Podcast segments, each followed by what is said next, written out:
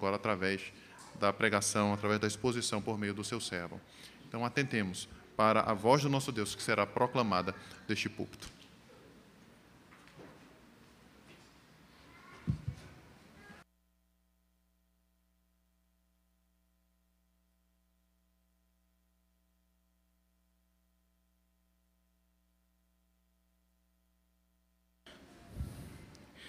Meus amados irmãos, boa noite. Graça e paz da parte de nosso Senhor e Salvador Jesus Cristo. Amém. Meus irmãos, muito bom revê-los, muito bom estar de volta e muito bom poder retornar a este púlpito para lhes anunciar a palavra do Senhor. Antes de abrir o texto, irmãos, eu só queria avisar em nome da junta diaconal que há um, um carro, um Argo branco, cuja placa é PTZ2B44, que está com as luzes acesas, e a junta diaconal não sabe identificar o dono, então ele pede, eles pedem para avisar, tá bom? Convido os irmãos a abrirem as suas Bíblias no primeiro livro de Samuel, em 1 Samuel, capítulo 16, eu vou dar início hoje, meus irmãos, a uma exposição de dois capítulos apenas deste livro. Dois capítulos envolvendo a história de Davi.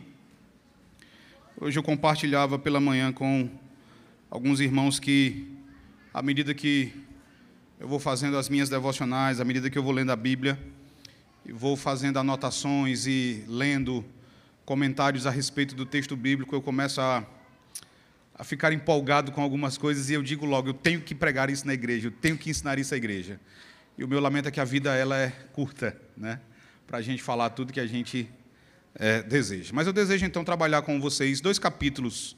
Não vou tratar de toda a história de Davi, mas apenas de dois capítulos que trazem pontos, ah, momentos centrais na vida de Davi, que é o momento em que ele é ungido como rei de Israel e a sua batalha contra Golias. Então hoje eu vou iniciar o capítulo 16.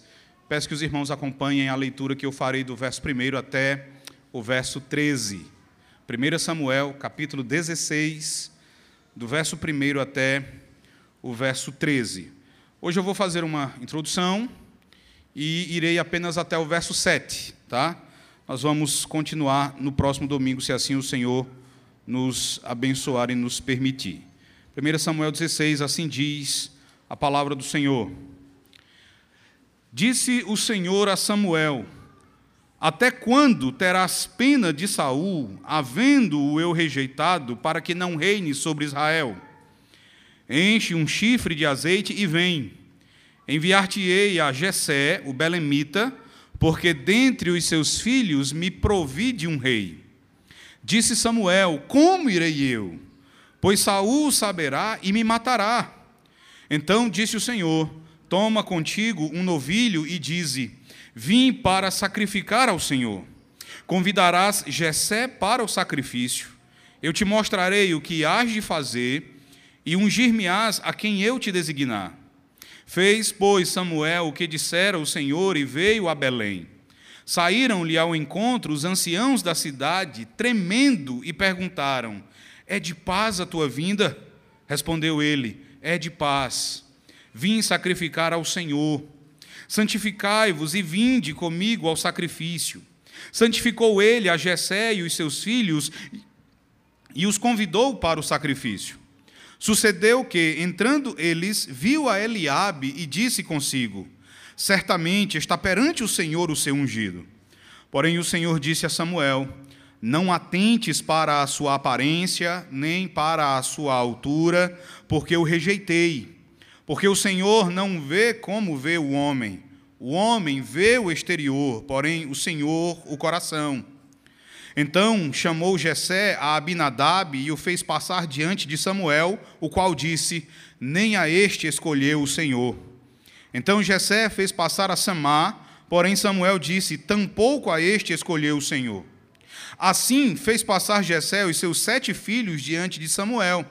Porém Samuel disse a Jessé: O Senhor não escolheu estes.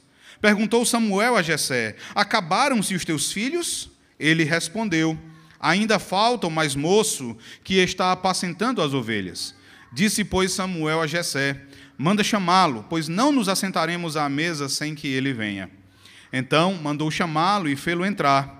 Era ele ruivo, de belos olhos e boa aparência. Disse o Senhor: Levanta-te e unge-o, pois este é ele. Tomou Samuel o chifre do azeite e o ungiu no meio de seus irmãos. E daquele dia em diante o Espírito do Senhor se apossou de Davi. Então Samuel se levantou e foi para Ramá. Amém. Vamos orar. Senhor nosso Deus e nosso Pai, louvamos o teu nome e te bendizemos, porque o Senhor é grande, o Senhor é poderoso, o Senhor, ó Pai amado, é merecedor, completamente merecedor de receber a nossa adoração. Nós te bendizemos, ó Deus, porque o Senhor nos congrega, o Senhor, ó Deus, nos tira do pecado, o Senhor nos separa para ti mesmo, e o Senhor, ó Deus, nos reúne para termos, ó Deus, para desfrutarmos do grande privilégio de entoarmos louvores ao teu santo nome, de lermos a tua palavra e de também, ó Deus, ouvir a exposição das sagradas escrituras. Senhor, nós te bendizemos por tudo aquilo que o Senhor tem permitido que provemos, que desfrutemos do Senhor. Nós te bendizemos, ó Deus, porque grandes são as tuas obras em nosso meio, grandes são as tuas obras ao longo da história da redenção e na vida de cada pessoa presente aqui que já confessou a Cristo como seu Senhor e como seu Salvador. Agora, ó Deus, nós pedimos que tu continues a agir, que tu continues, ó Deus, a operar em nós, a agir em nosso meio com grande poder, por meio do teu Espírito, aplicando a palavra que será exposta a partir deste instante. Nós somos ovelhas do teu rebanho. Nós precisamos, ó Deus, do Senhor para sermos devidamente alimentadas, para recebermos, ó Deus, o alimento que nossas almas tanto necessitam. Por isso, ó Deus, abençoe para que a pregação da Escritura, ela verdadeiramente nos alimente e que seja ela fiel Seja a pregação fiel àquilo que o Senhor revelou. Seja ela, ó Deus, ousada, uma vez que o pregador, ele não é comissionado por homens, mas ele é o teu arauto, comissionado diretamente por ti. Em nome de nosso Senhor Jesus Cristo, ó Deus, que cada um saia daqui nesta noite com a convicção de que a voz ouvida foi a voz do Senhor. E que o teu Espírito ajude a cada um a viver de modo agradável ao Senhor, a viver exatamente de acordo com a tua vontade e hora revelada. É em nome de nosso Senhor Jesus que te oramos. É em nome de nosso Senhor Jesus que te bendizemos hoje e para todos sempre. Amém. Amém. Meus irmãos, todos nós em algum momento da nossa caminhada já nos encantamos com a história de Davi. E de fato, a história da vida de Davi é uma das histórias mais impressionantes, não só de toda a história bíblica, mas também da história universal. Tão influente é a história do salmista Davi, que, para que os irmãos tenham uma ideia, alguns estudiosos vão dizer que essa história, a história de Davi, possui elementos que vão influenciar posteriormente mitos que são amados pela cristandade, como, por exemplo, a lenda do rei Arthur e também as lendas envolvendo um personagem, um cristão chamado Jorge, conhecido como Jorge da Capadócia, ou, como nós o conhecemos mais popularmente, São Jorge. Então, na história, né, na lenda do rei Arthur e nas lendas em torno de Jorge da Capadócia, os estudiosos vão identificar a influência da vida de Davi, da história do salmista Davi. E uma vez que nós vamos ah, observar apenas dois capítulos dessa história, meus irmãos, nós só vamos conseguir compreender corretamente essa narrativa e a narrativa do capítulo 17 se nós atentarmos rapidamente aqui para o contexto no qual esses dois capítulos, o capítulo 16 e o capítulo 17, se inserem aqui. A nossa passagem nesta ocasião está inserida no contexto do surgimento da monarquia em Israel. Lembre que, a partir do momento em que Israel sai do Egito, Israel ainda não é uma monarquia, mas é uma teocracia, alguém que é governar, é uma nação que é governada diretamente pelo Senhor, sem um rei humano. Mas quando você chega a 1 Samuel, capítulo 8, você se depara ao momento em que, de acordo com Deus, o povo o rejeita como rei. Volte a sua Bíblia até o capítulo 8 e veja a parte final do versículo 5. 1 Samuel, capítulo 8, a parte final do verso 5, mostra o pedido feito pelo povo. O povo diz o seguinte: Veja, constitui-nos, pois, agora um rei sobre nós para que nos governe como o tem todas as nações. E o Senhor vai dizer a Samuel que o povo não estava, na verdade, rejeitando a Samuel como juiz. Não era Samuel quem estava sendo rejeitado. De acordo com o Senhor, quem estava sendo rejeitado era o próprio Senhor. Veja o verso 7. O verso 7 diz: Disse o Senhor a Samuel: Atende à voz do povo em tudo quanto te diz, pois não te rejeitou a ti, mas a mim, para eu não reinar sobre ele. E nós vamos observar, meus irmãos, que veja, esse tema da rejeição, essa ideia de alguém rejeitando outrem, essa ideia, ela vai ser frequente em toda a história de Saul. E ela vai culminar justamente no momento em que Samuel é enviado para ungir a Davi como rei de Israel. Mas observem, meus irmãos, que o povo de Israel tinha como grande motivação ser igual aos outros povos. O grande desejo de Israel, quando faz esse pedido ao Senhor, era ser como as outras nações, era ser como os outros povos. Veja no verso 19 e no verso 20, essa motivação ela é declarada de modo aberto mais uma vez. O texto diz: Porém o povo não atendeu à voz de Samuel e disse: Não, mas teremos um rei sobre nós, para que sejamos também como todas as nações. Eu vou enfatizar mais uma vez. Percebam que o grande desejo do povo era ser como os outros povos. E isso contrasta com o grande desejo do Senhor quando o Senhor liberta Israel do Egito. Você deve lembrar que quando Deus tira Israel do Egito, Deus tem o maior cuidado em dizer, em dar instruções, em entregar leis para que Israel fosse justamente diferente dos outros povos. O grande desejo do Senhor em relação a Israel era que Israel fosse diferente, não igual às outras nações. Mas aqui o povo se encontra em descompasso com a vontade do Senhor. Israel não quer ser diferente. Israel quer ser igual, quer ser como as outras nações. Você já pode perceber que isso não vai dar certo. Isso não vai terminar bem. No capítulo 10 de 1 Samuel, quando Samuel apresenta Saul ao povo de Israel, Samuel retorna à questão da rejeição ao Senhor. Veja o verso 19 do capítulo 10. Diz assim: Mas vós rejeitastes hoje a vosso Deus, que vos livrou de todos os vossos males e trabalhos, e lhe disseste, e lhe dissestes: Não, mas constitui um rei sobre nós.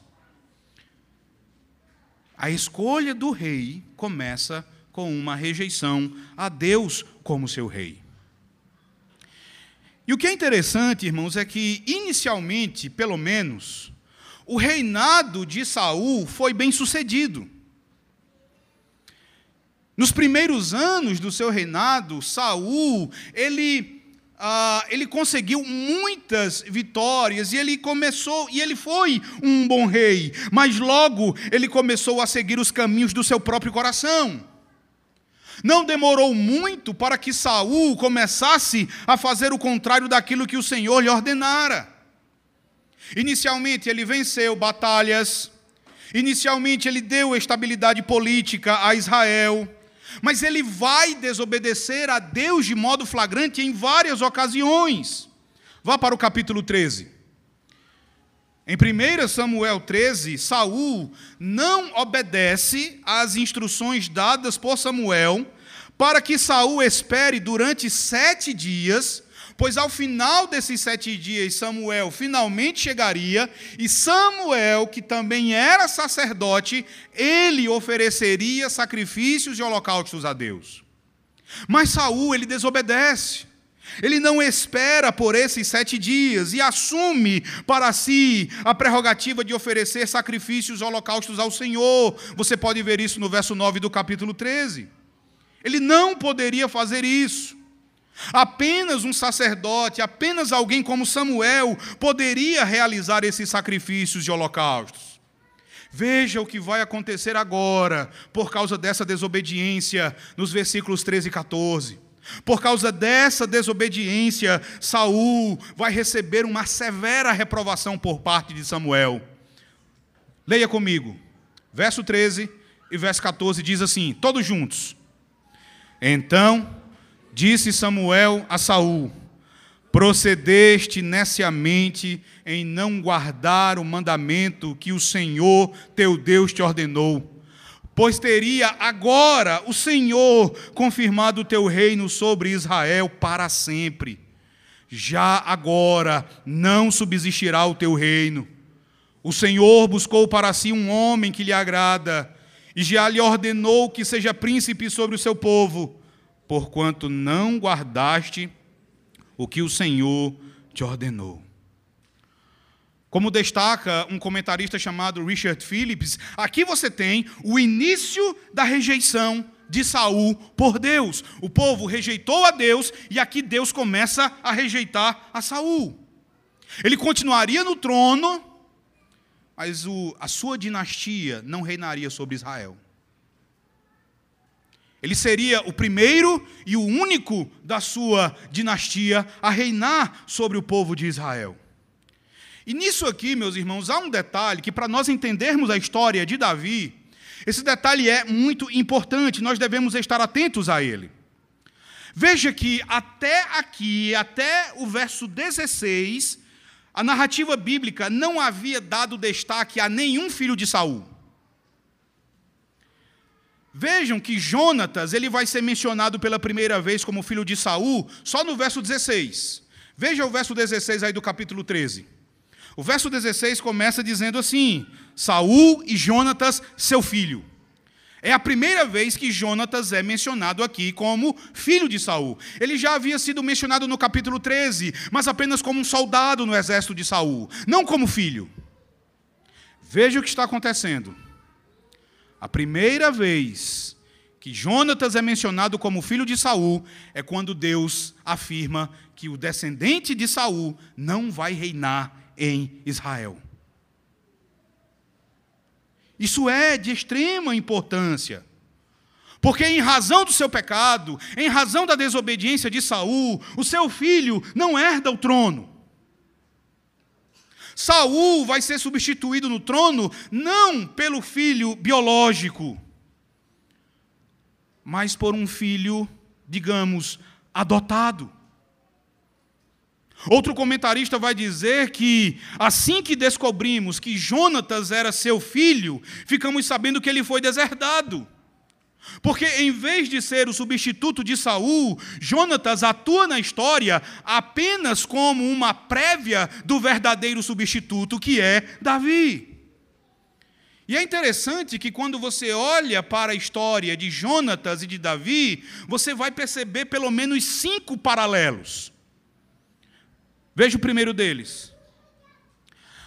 Jonatas era filho de Saul e Davi era o seu genro. Aí você vai dizer, mas onde é que há um paralelo aí? É interessante que a palavra genro aqui no texto, a palavra para genro no hebraico, que a, tem a ideia de alguém que é filho por adoção, ou alguém que é filho segundo a lei.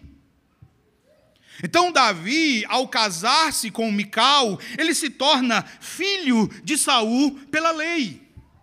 É interessante que em inglês, genro traduz literalmente como filho na lei. Então, enquanto, enquanto Jonatas era um filho, era filho de Saul, Davi era o seu genro. Ele era o seu filho segundo a lei. Além disso, se você abrir a sua Bíblia no capítulo 14, do verso 1 até o verso 15, você vai ver Jonatas lutando sozinho contra os filisteus. No capítulo 17, você vê Davi lutando sozinho contra Golias, o campeão dos filisteus. Em terceiro lugar, no capítulo 14, do verso 16 até o verso 42, Jonatas vai levar Israel à vitória. No capítulo 17, nos versos 52 a 54, Davi leva Israel à vitória. Em quarto lugar, Jonatas vai ser atacado por seu pai em duas ocasiões. Saul tenta matar Jonatas no capítulo 14, do verso 43 até o verso 46, e no capítulo 20, do verso 30 até o verso 34. Da mesma forma, Davi vai ser atacado por Saul em duas ocasiões. Em dois momentos, Saul tenta matar a Davi. O último paralelo você pode ver no capítulo 14, no verso 6. Em batalha, Jonatas ele vai demonstrar confiar apenas em Deus, não em armas, não em números. Na sua luta contra Golias, Davi, ele também vai demonstrar confiar apenas em Deus, não em armas, não em números. Então há vários paralelos entre Jonatas e Davi. E por qual motivo esses paralelos vão ser apresentados pelo autor de 1 Samuel? Simplesmente, irmãos, para estabelecer o ponto que Jonatas, ele prefigura a Davi. A carreira de Davi, ela vai ser modelada segundo a carreira de Jonatas, e esse é um tema recorrente em toda a Bíblia. Você vai ver em outros lugares da palavra de Deus que o herdeiro natural acaba não herdando a bênção. Essa bênção ela acaba sendo repassada a outra pessoa, segundo a vontade e a soberania de Deus. Isto nos lembra, por exemplo, a história de Esaú e de Jacó na qual o filho mais novo ele herda a bênção e a promessa em vez do filho mais velho. E veja só, esse tema se torna mais particularmente interessante, irmãos, quando nós pensamos na diferença de idade entre Jonatas e Davi. Nós sabemos que os dois eram muito amigos. Na verdade, se você abrir a palavra de Deus no capítulo 18 e no verso 1, você vai ver a palavra dizendo que a alma de Jonatas se ligou com a de Davi e Jonatas o amou como a sua própria alma. E por causa do que a Bíblia diz sobre a amizade deles, normalmente nós imaginamos que eles tinham quase que a mesma idade, praticamente. E não era. Abra a sua Bíblia.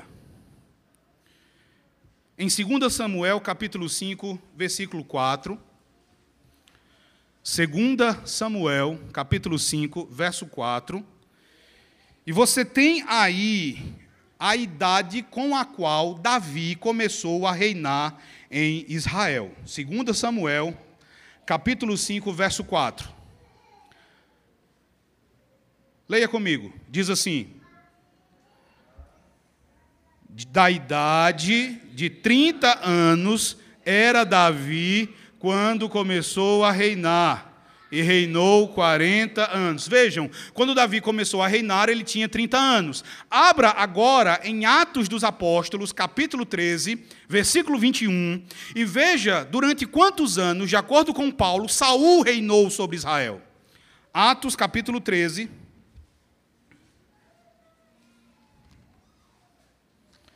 Atos, capítulo 13, verso 21. Leia comigo mais uma vez. Diz assim: Então eles pediram um rei, e Deus lhes deparou Saul, filho de Quis, da tribo de Benjamim, e isto pelo espaço de. Vejam, é, Saul reina durante 40 anos, e Saul ao, só assume o trono quando atinge a idade de 30 anos. Significa dizer que Davi só nasce quando Saul já reina sobre Israel há 10 anos. Só no décimo ano do reinado de Saul é que Davi vai nascer. Quando você volta para o capítulo 13, volte lá, você já vê Jonatas adulto, como um soldado, lutando no exército de seu pai. Capítulo 13, do verso 1 até o verso 3 de 1 Samuel. Leia comigo. 1 Samuel, capítulo 13, do verso 1 até o verso 3. Diz assim: Vamos lá? Um ano reinara Saul em Israel. No segundo ano de seu reinado sobre o povo, escolheu para si três mil homens de Israel. Estavam com Saul dois mil em Micmas e na região montanhosa de Betel, e mil estavam com Jonatas em Gibeá de Benjamim, e despediu o resto do povo, cada um para a sua casa. Percebam, meus irmãos, Davi nem era nascido. E Jonatas já era um destacado guerreiro no exército de seu pai. Então é bem provável que Jonatas já estivesse na casa dos 30 anos quando Davi nasceu. O que nós devemos então entender é que aqui você tem, na história desses homens, um exemplo de como a bênção que pertencia àquele que era mais velho, pela graça, ela vai ser dada ao que é mais jovem. Só que diferente de Esaú em relação a Jacó, Jonatas amava a Davi profundamente e aceita de bom grado que Davi reine em seu lugar.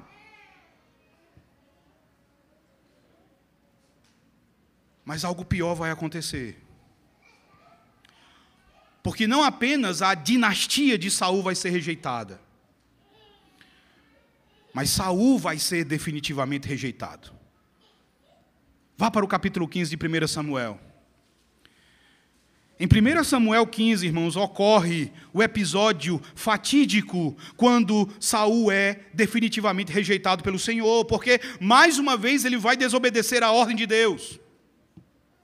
O Senhor havia ordenado que nenhuma malequita deveria ser poupado, nem mesmo nenhum animal. Tudo tinha de ser destruído. Mas Saul vai desobedecer, ele vai tomar a decisão de fazer diferente daquilo que o Senhor ordenou. Veja o verso 9 do capítulo 15. No verso 9 está escrito: E Saul e o povo pouparam Agag, o rei dos Amalequitas e o melhor das ovelhas e dos bois, e os animais gordos, e os cordeiros, e o melhor que havia, e não quiseram destruir totalmente. Diante disso, irmãos, o Senhor declarou que havia se arrependido de ter constituído Saul como rei. Saul vai justificar a sua desobediência tentando apresentar um motivo piedoso. Se você observar o verso 15, Saul vai dizer que poupou os animais porque entendeu que os animais eles poderiam ser sacrificados. Ele poupou os animais para prestar culto a Deus, para sacrificá-los ao Senhor. É aí que Samuel vai dar aquela famosa resposta, afirmando que obedecer é melhor do que sacrificar, e atender ao que Deus diz é melhor do que a gordura de carneiros. Ele faz isso no verso 22. E por causa dessa desobediência, o Senhor rejeita a Saul definitivamente. Veja o verso 26. O verso 26 diz: Visto que rejeitaste a palavra do Senhor, já ele te rejeitou a ti, para que não sejas rei sobre Israel.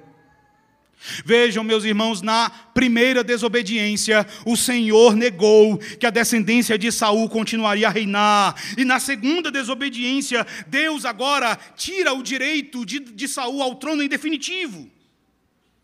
A partir de agora, aos olhos do Senhor, o reinado de Saul é ilegítimo. E percebam como a cena vai se desenrolar de modo dramático. Veja o verso 27 e o verso 28. Virando-se Samuel para se ir, Saul, veja o que acontece. Saul o segurou pela orla do manto e este se rasgou. Então Samuel lhe disse: O Senhor rasgou hoje de ti o reino de Israel e o deu ao teu próximo, que é melhor do que tu. Saul rasgou a ordem de Deus. E agora Saul seria rasgado pela mão de Deus. Depois desse episódio, meus irmãos, Samuel e Saul, eles nunca mais se encontraram. Eles não voltaram a se ver. E o verso 35 do capítulo 15 vai nos informar que Samuel tinha pena de Saul. O texto hebraico vai dizer literalmente que quando Samuel pensava na situação de Saul, ele chorava de tristeza. Ele tinha uma tristeza profunda ao pensar na situação de Saul. E essa tristeza ela vai demorar, ela vai durar algum tempo, até que nós chegamos ao capítulo 16. O capítulo 16, irmãos, o nosso texto vai marcar uma importante transição nos livros de Samuel, e é o que vai dar início a uma das mais extraordinárias histórias da Bíblia, a história do grande defensor, do grande poeta, do grande profeta e do grande rei de Israel, Davi. Veja como o capítulo começa. Verso 1 diz assim: Disse o Senhor a Samuel: Até quando terás pena de Saul, havendo eu rejeitado, para que não reine sobre Israel? Enche um chifre de azeite e vem, enviar-te-ei a Jessé, o belemita, porque dentre os seus filhos me provi de um rei. Algum tempo se passou desde a última vez que Samuel viu a Saul pela última vez. Mas o profeta, vejam, ainda se encontrava bastante entristecido por toda a situação envolvendo Saul. Você pode tentar compreender um pouco da dor do profeta Samuel. Afinal de contas, foi Samuel quem ungiu a Saul como rei. Samuel o serviu durante alguns anos. Durante algum tempo, Samuel esperou que Saul fosse um bom rei, que Saul fosse um servo de Deus temente e fiel. Então, meus irmãos, a dor de Samuel está, primeiramente, em que aquele de quem ele esperava tanto se revelou, na verdade, uma fraude se revelou uma decepção. E essa tristeza era ainda mais profunda por causa do povo de Israel. Provavelmente Samuel temia que Israel se desintegrasse por causa do pecado e da rejeição de Saul. A experiência com o reinado que parecia tão promissora terminou na rebelião de Saul contra Yahvé e na sua rejeição. E por causa disso, Samuel também temia que o povo se destruísse. Um comentarista vai dizer sobre isso, meus irmãos. Ele vai destacar um princípio que nós não podemos deixar passar. Ele vai dizer que Samuel não estava arrasado por causa de algo trivial, banal. Samuel estava angustiado com o desastre espiritual de um promissor instrumento de Deus. Ele estava arrasado por causa do bem-estar do povo de Deus que se encontrava agora ameaçado. Então, ele estava triste não era por algo trivial ou banal. E esse comentarista ele vai então fazer algumas perguntas que nos confrontam. Ele vai perguntar: alguma vez nós choramos por causa de questões semelhantes a essas? Alguma vez nós lamentamos ou nos angustiamos por causa dos pecados dos outros? Alguma vez nós sofremos por causa da incredulidade nas igrejas e entre o ministério? Alguma vez sofremos com a ignorância bíblica e ética entre os crentes professos? Alguma coisa nos comove além do nosso próprio conforto e segurança? E ele vai dizer então que nessa angústia de Samuel, nós encontramos algo que nos é instrutivo, que nos ensina a importância dessas questões. Só que o problema é que, ao que parece, essa tristeza de Samuel já havia se arrastado durante um tempo considerável. Samuel havia, na verdade, se deixado dominar pela tristeza. Ele vivia mergulhado nela. É por isso que Deus vai repreendê-lo no verso primeiro. Veja a repreensão de Deus no verso 1, quando Deus diz: Até quando vai ter pena, até quando você vai ter pena de Saul, depois que eu rejeitei, para que ele não reine sobre Israel? É como se Deus dissesse: Basta, Samuel. Já basta. Você não pode mais permanecer enlutado por causa de Saul. O fracasso de Saul era uma realidade, mas o fracasso de Saul não é a última palavra. Samuel não poderia mais ficar tão esmagado pela calamidade a ponto de deixar de ver nela a mão de Deus e de deixar de ver o propósito de Deus em tudo o que aconteceu. Isso também acontece conosco muitas vezes. Quando nós passamos por determinadas situações, nós nos deixamos consumir, nós nos deixamos dominar pela tristeza e ficamos incapazes de ver Deus agindo, mesmo nos momentos de dificuldade. E Deus ele também nos diz: até quando você vai permanecer assim? Veja que logo em seguida o Senhor vai dar a Samuel a seguinte ordem. Veja o verso primeiro. No verso primeiro o Senhor ainda diz: Enche um chifre de azeite e vem. Enviar-te-ei a Jessé o Belemita, porque dentre os seus filhos me provide um rei. Deus, ele levanta a face de Samuel que está descaída e ele coloca os olhos de Samuel no futuro. Ele diz aqui, meus irmãos, que ele está providenciando um novo começo para o povo. Ele está providenciando um novo rei. O Senhor está demonstrando ao seu profeta que o verdadeiro rei de Israel nunca perde o controle do seu reino. O verdadeiro rei da igreja nunca fica perplexo com a última emergência no meio do seu povo. Deus aqui está trazendo esperança para Samuel e para todo o seu povo. Samuel deveria ir a Belém, à casa de um homem chamado Jessé, porque Deus havia escolhido um dos filhos de Jessé como rei de Israel. Veja como o verso primeiro termina.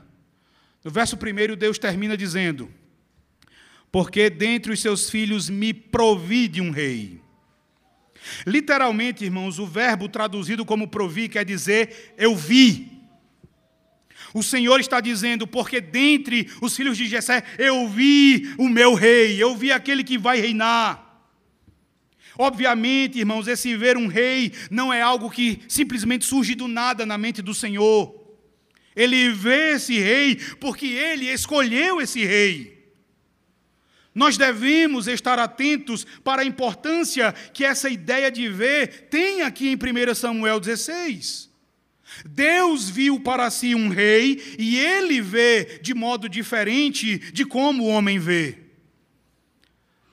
Nesse capítulo, o verbo ver ele vai aparecer em sete ocasiões. Uma delas está no verso 17, veja aí. 1 Samuel 16, 17 diz assim: Disse Saul aos seus servos: Buscai-me, pois, um homem que saiba tocar bem e trazei-mo. Vejam esse verbo aí traduzido como buscai-me. É o mesmo verbo que no verso primeiro aparece aqui traduzido como me provi. É o mesmo verbo e é o verbo que significa literalmente ver. Qual é a ideia aqui? É como se Saul dissesse: Vejam para mim um homem que saiba tocar bem. Ou providenciem para mim um homem que saiba tocar bem. O que Deus está dizendo a Samuel, meus irmãos, na ordem dada, é que ele vê o verdadeiro rei que ele desejou porque ele mesmo proveu esse rei. Esse rei é produto da supervisão providencial de Deus, ele é o dom de Deus para o povo. Ele é o rei a quem o próprio Deus escolheu. E dentro disso, irmãos, existe algo que nós precisamos entender bem em relação a Davi. E que muitas vezes nós falamos de modo equivocado. Nós sempre ouvimos e muitas vezes até falamos a expressão dizendo: "Olha, Davi, ele era o homem segundo o coração de Deus". Nós dizemos isso em muitas ocasiões. A própria Bíblia vai dizer isso em Atos dos Apóstolos, no capítulo 13, no verso 22. Só que sempre que nós dizemos isso, nós damos a essa afirmação um sentido moral ou espiritual, ou seja, Davi é o homem segundo o coração de Deus, no sentido de que ele é o mais piedoso, ele é o mais santo, ele é o mais puro, ele é mais do que todos os outros. Nós até oramos muitas vezes. Você talvez já tenha até orado dizendo: Ó oh, Senhor, me ajude a ser um homem, ou me ajude a ser uma mulher segundo o teu coração. Não é verdade? Então, ser um homem ou ser uma mulher segundo o coração de Deus seria ser alguém dotado de um diferencial em relação às outras pessoas. Seria beirar a perfeição moral e espiritual. Mas lembre da história de Davi. Porque quando você lembra da história de Davi, você se depara a muitos pecados. E, na verdade, o texto bíblico parece fazer questão de falar mais, de enumerar mais os pecados de Davi do que de outros servos de Deus. Quando você se depara aos pecados de Davi, você entende então que ser o homem segundo o coração de Deus não é ser praticamente alguém perfeito. Então, o que quer dizer? O que a Bíblia quer dizer quando diz que Davi é o homem segundo o coração de Deus? Isso tem a ver com a fala de Deus no final do verso primeiro, quando ele diz: Eu me provi de um rei. Porque quando você lê a narrativa sobre a escolha de Saul, você vai ver frequentemente a afirmação de que Saul foi a escolha não de Deus. Saul foi a escolha do povo. Abra sua Bíblia no capítulo 8. Mais uma vez, vá até o capítulo 8.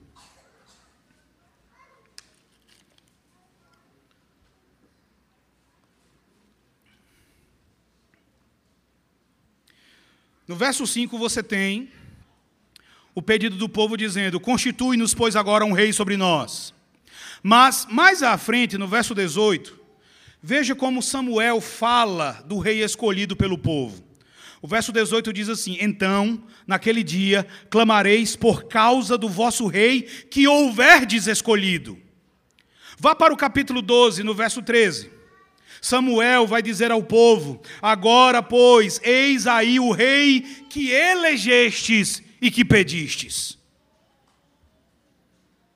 Aí você vai dizer, mas mesmo isso é? mesmo essa escolha de Saul, ela não foi da vontade de Deus, quando você considera o decreto, sim. É verdade que mesmo a escolha de Saul se enquadra no quadro maior do decreto de Deus. Mas o ponto que eu desejo destacar aqui, meus irmãos, é que Saul foi escolhido de acordo com o gosto do povo. Saul foi escolhido de acordo com aquilo que agradava ao povo. Saul era o homem segundo o coração do povo, não segundo o coração de Deus. Volte para o capítulo 9. 1 Samuel 9, irmãos, dá a entender que Saul foi escolhido pela, uh, por causa da sua aparência física. 1 Samuel 9, verso 2, leia comigo. Diz assim, vamos ler todos juntos. 1 Samuel 9, verso 2. Leiamos. Tinha ele um filho, cujo nome era Saul, moço e tão belo, que entre os filhos de Israel não havia outro mais belo do que ele. Desde os ombros para cima, sobressaía a todo o povo. Você vê aqui que não existe qualquer menção de qualquer qualidade interior, espiritual ou moral. As únicas características que são mencionadas são características físicas. Essa descrição ela vai contrastar fortemente com o que é dito uh, a respeito de Davi. Vá para o capítulo 16, veja o verso 18. Veja como as descrições são diferentes. Você vai dizer, não, mas Davi, ele também é mencionado como sendo belo. Sim, mas não apenas isso. 1 Samuel 16, verso 18, leia comigo, diz assim: Então respondeu um, vamos lá, todos? Um dos moços e disse: Conheço um filho de Jessé, o belemita, que sabe tocar e é forte e valente, homem de guerra, sisudo em palavras e de boa aparência. E como é que termina? E o Senhor é com ele. É dito que Davi também tem uma boa aparência, mas perceba, a ênfase é colocada nas qualidades interiores, como por exemplo, força, valentia, coragem, prudência no falar. O aspecto espiritual também é ressaltado quando o texto diz que o Senhor é com ele. E nada disso é dito a respeito de Saul. Isso porque Saul é o rei segundo o coração do povo. E agora Deus diz que vai escolher um rei de acordo com aquilo que o agrada. O rei que ele escolher é o rei não segundo o coração de Israel, mas segundo o coração dele. E como foi que Samuel atendeu a essa ordem de Deus? O que acontece agora é interessante. Veja do verso 2 até o verso 5 de 1 Samuel 16. Eu vou ler, acompanhe com atenção. O texto diz assim: Disse Samuel: Como irei eu? Pois Saul saberá e me matará. Então disse o Senhor: Toma contigo um novilho e dize: Vim para sacrificar ao Senhor. Convidarás Jessé para o sacrifício. Eu te mostrarei o que hás de fazer e ungir-me-ás a quem eu te designar. Fez, pois, Samuel o que dissera o Senhor e veio a Belém. Saíram-lhe ao encontro os anciãos da cidade, tremendo, e perguntaram: É de paz a tua vinda? Respondeu ele: É de paz. Vim sacrificar ao Senhor, santificai-vos e vinde comigo ao sacrifício. Santificou ele a Jessé e os seus filhos e os convidou para o sacrifício. Veja que Samuel atende a ordem de Deus, mas ele atende a ordem de Deus com um medo quase covarde. E o interessante é que Samuel, irmãos, ele é um dos personagens mais corajosos do Antigo Testamento. Lembre de Samuel ainda menino. Lembre da coragem de Samuel dando ou entregando ao sumo sacerdote Eli a dura mensagem de Deus a respeito de como o Senhor mataria os filhos maus de Eli. Lembre de como Samuel, de forma intrépida, ele vai julgar a Israel durante vários anos, de como ele, por exemplo, pega a sua espada e obedece a Deus, despedaçando Agag, o rei dos Amalequitas. Samuel foi um dos homens mais corajosos do Antigo Testamento. Mas agora esse homem, tão corajoso e tão intrépido, além da tristeza, ele se mostra acometido de um enorme temor dos homens. Ele está com medo, ele vai dizer, veja o verso 2. Ele pergunta a Deus: Como é que eu vou?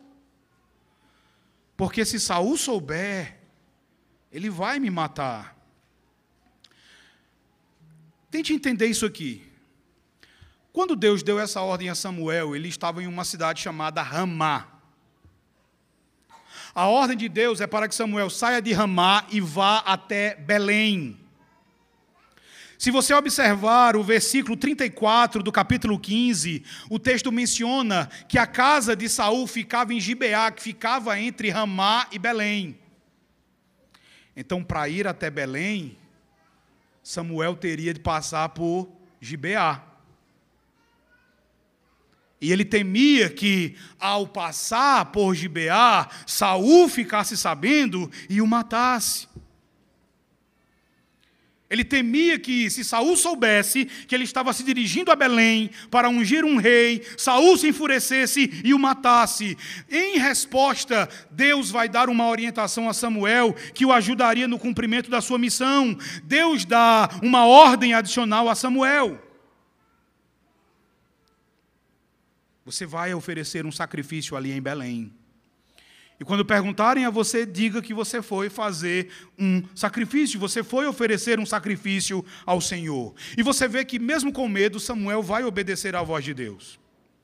E o que eu acho interessante nessa narrativa, irmãos, é que Samuel não era o único que estava com medo. Os anciãos de Belém estavam com um medo ainda maior. Veja que o verso de número 4 vai dizer que os anciãos de Belém saíram ao encontro de Samuel, eles estavam tremendo.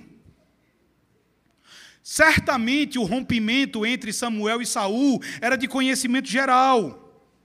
Então os anciãos de Belém certamente estavam com medo de que a estada de Samuel ali lhes trouxesse sérios problemas, e por causa disso eles tremiam de medo.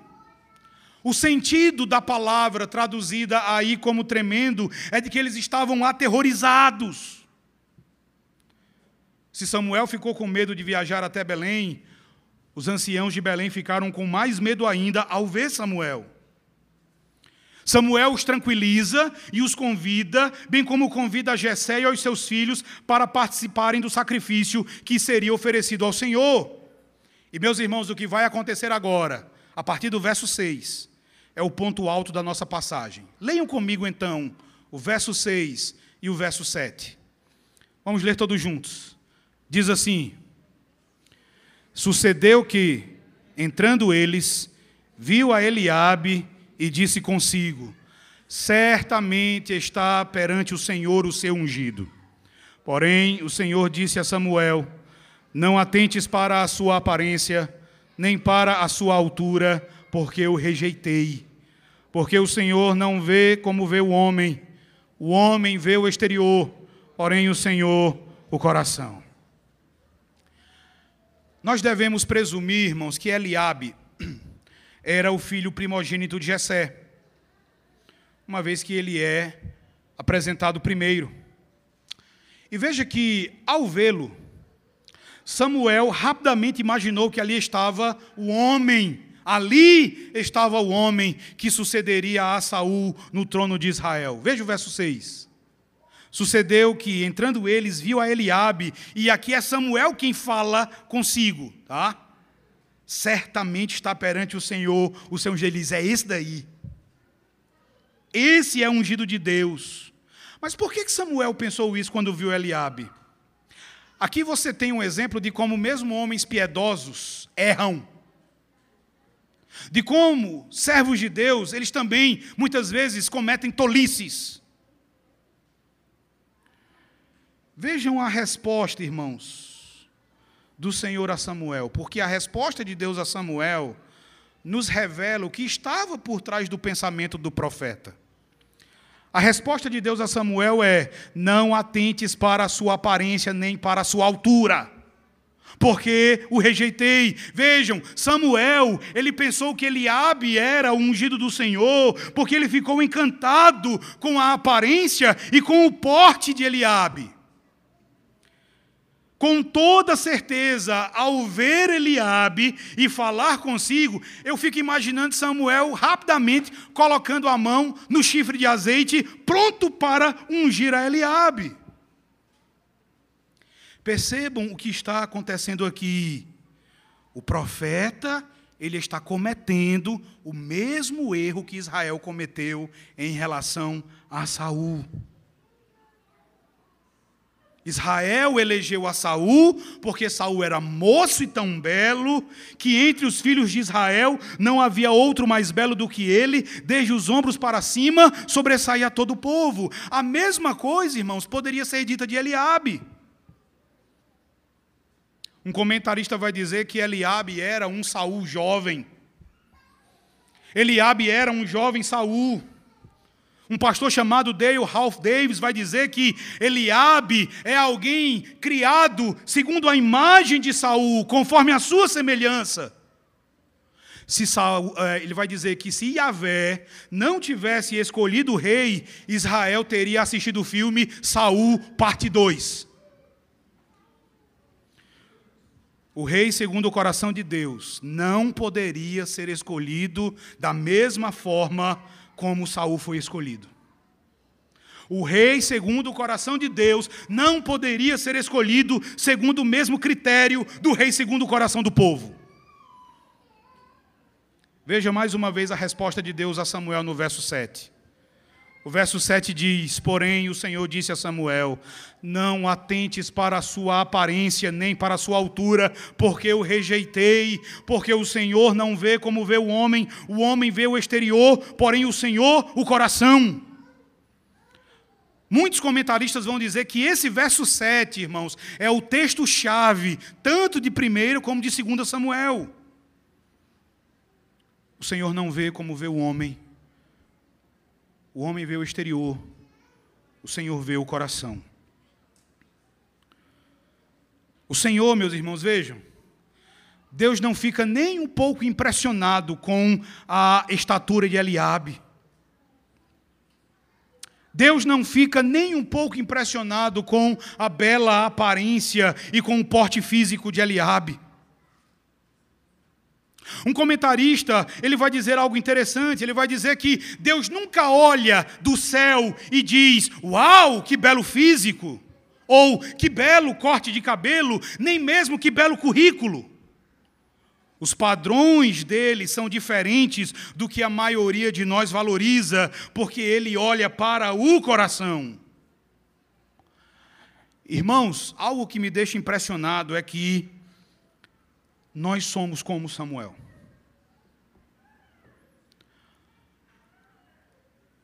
Nós não somos diferentes de Samuel, pelo contrário, nós fazemos exatamente o que Samuel fez. Porque nós também ficamos muito impressionados com as aparências. Nós também ficamos muito impressionados com aquilo que podemos ver com os nossos olhos. Para muitos de nós, a beleza física é mais importante do que a profundidade espiritual. Para muitos de nós, o sucesso nos negócios vale mais do que o conhecimento experiencial de Deus. Para muitos de nós, o carisma é mais importante do que o caráter. E percebam, não se trata de Deus ser contra a beleza, não se trata de Deus ser contra a boa aparência, ele não se coloca contra isso, afinal de contas, ele é a própria beleza, ele é o belo. Nós vamos ver quando Davi entrar em cena que o próprio Davi era belo. O ponto é justamente que a aparência física nem qualifica e nem desqualifica alguém para atender ao chamado de Deus. A aparência física simplesmente não importa. Para o bem da igreja, meus irmãos, Deus olha para o interior. Para o bem da igreja, Deus olha é para o coração, porque é o coração que importa.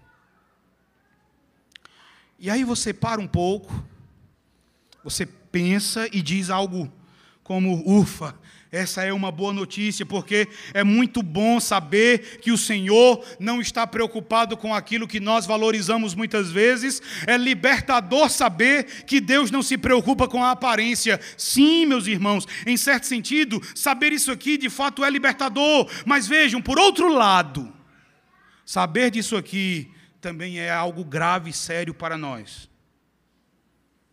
E por quê? Simplesmente porque, se você for sincero, se nós formos sinceros, nós vamos confessar que as coisas muitas vezes também não estão tão bem com o nosso coração. Deus vê o coração, mas o nosso coração muitas vezes está tão ruim, ou pior, que a nossa aparência física. Quem entre nós possui o coração, possui o tipo de coração que Deus procura?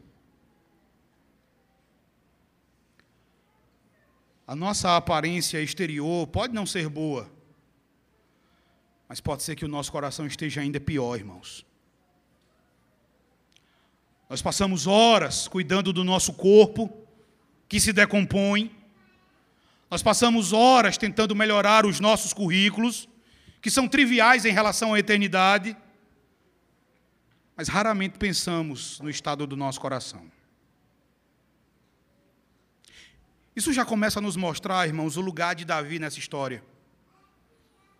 Isso já começa a nos ensinar que nós não somos Davi. Em nossos julgamentos, nós somos Israel. Em nossos julgamentos, nós somos Samuel. Porque Israel e Samuel julgaram a Saul e Eliabe com base tão somente na aparência. Mas em nossos corações nós somos como Eliabe. Essa narrativa de 1 Samuel, meus irmãos, ela nos adverte. Ela é uma advertência para nós, como igreja, a respeito, por exemplo, de como nós escolhemos as nossas lideranças.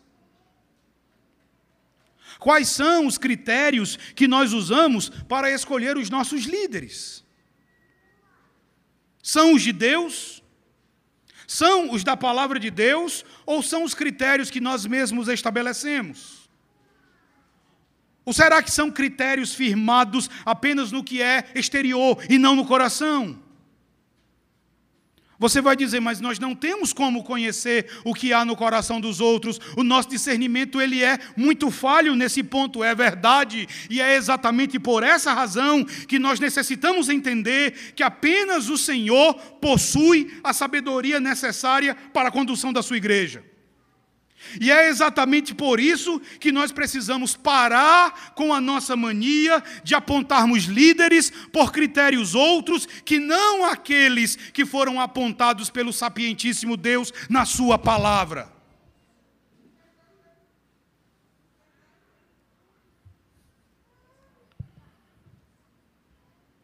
Pastor Richard Phillips ele diz algo interessante. Ele diz o seguinte: veja só, preste atenção. É por isso que tão frequentemente nós sofremos por causa de má liderança hoje. Porque nós porque levamos em conta apenas como a pessoa aparenta ser no cultivo de uma imagem, na prática de declarações inteligentes, na ocultação de motivos desprezíveis, tudo aquilo em que os saús desse mundo são grandes mestres. Mas Deus não fica impedido com as nossas, pelas nossas limitações ou tolices. Deus olha o coração e ele vê a verdade sobre o caráter, ele vê a verdade sobre a fé, ele vê a verdade sobre os reais valores e os desejos verdadeiros daquela pessoa.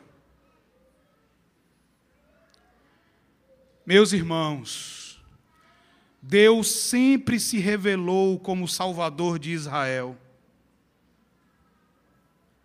E aqui é necessário que Deus salve Israel dos salvadores que Israel estava disposto a escolher. Deus precisava salvar Israel dos salvadores escolhidos por Israel. E é por isso, meus irmãos, que o Senhor também nos salva dos salvadores que nós, em nossa falta de discernimento, em nossa tolice, nós escolhemos. Nós olhamos para muitos outros candidatos a salvadores. Nossos salvadores são aqueles em quem nós depositamos a nossa confiança. Nós confiamos em nossas boas obras, nós confiamos em nossa bondade, nós confiamos em nossa filantropia, em nossa justiça própria, nós confiamos em outras pessoas, nós confiamos em nosso dinheiro, nós confiamos em nossos bens, nós confiamos em nossa carreira, nós confiamos em nossa posição. E assim por diante. Então, Deus que conhece o coração, Deus que vê de forma penetrante, Deus que vê de forma como nós não somos capazes de ver, Ele também nos salva dos nossos salvadores.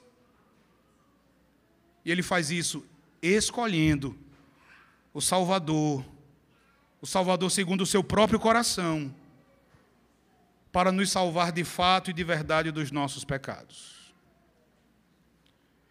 O que Ele fez a Davi, o que Ele fez com Davi, foi exatamente o que ele fez em relação ao seu filho Jesus Cristo. Ele escolheu o nosso Salvador, o Salvador que lhe agradava, o filho prometido de Davi, aquele para quem Davi apontava. E nós, meus irmãos, devemos ser profundamente gratos a Deus por isso. Porque nós somos Israel Nós somos Samuel.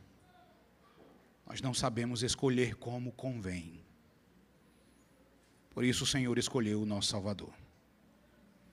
Que Deus nos abençoe. Vamos nos colocar de pé.